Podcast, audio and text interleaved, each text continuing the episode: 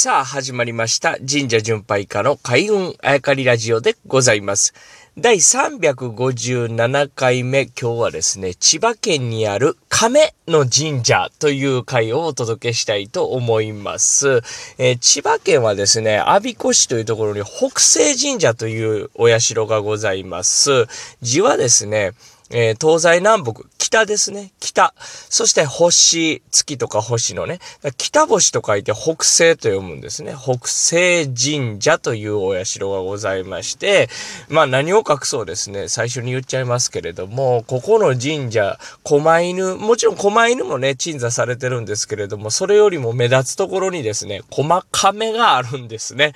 えー、まあかなり珍しいとは思うんですけれども、狛犬もあるけれども、まあそれよりも目立つところに亀が、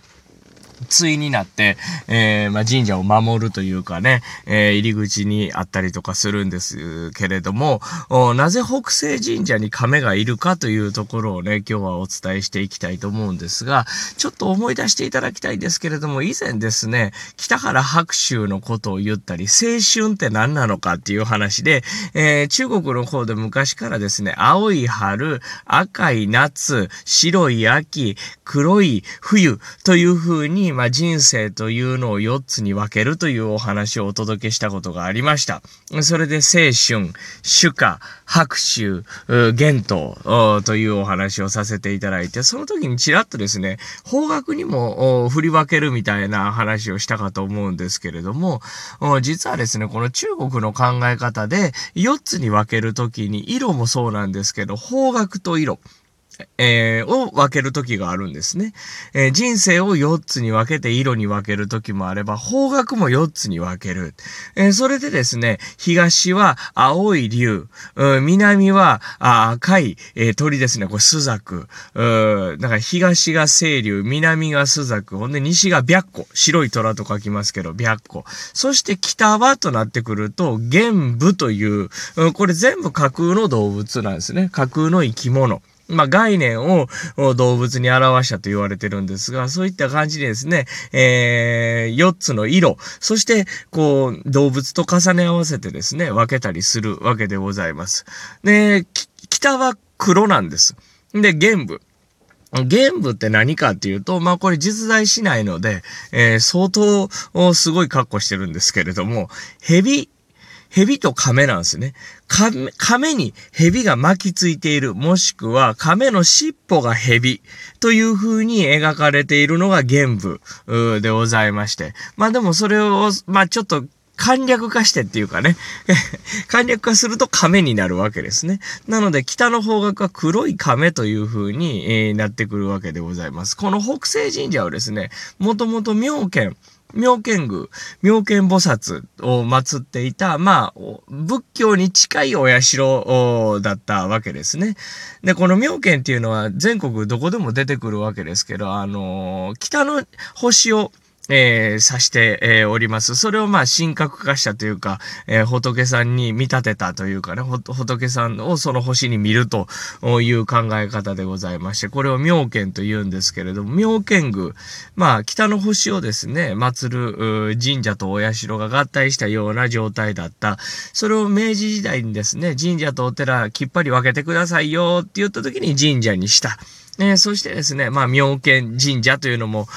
極端な話ですから、北西神社に、えーなったというわけですね。ちょっと打足ですけど、この北西神社というのは音読みですよね。神社にするならば訓読み、北星神社にするはずなんですけど、北西神社にした。音読みにした。ってことはですね、やっぱり仏教の名残なのかな？お寺さんのこうね、えー、アイデンティティを少しこう音に残したのかな、なんていうのが推察されるわけでございます。まあ、話を戻しますと、その北西神社ですね。で、神社にした時に神様何にしますか？ってなりますよね。妙見といういう神様は日本の神様にはいないので、で、こう北の星の神様って何かなと思うと、やっぱり北の星を中心にですね、宇宙が回っているわけですから、宇宙の中心だということで、雨のみなか主というね、まあ一番最初に、アマテラス大神とかイザナギイザナミよりももっともっともっともっともっと前に、一番最初に出てきたのが雨のみなか主なんですけど、その雨のみなか主を祀っているわけです。そして紳士はってなると、まあその、北は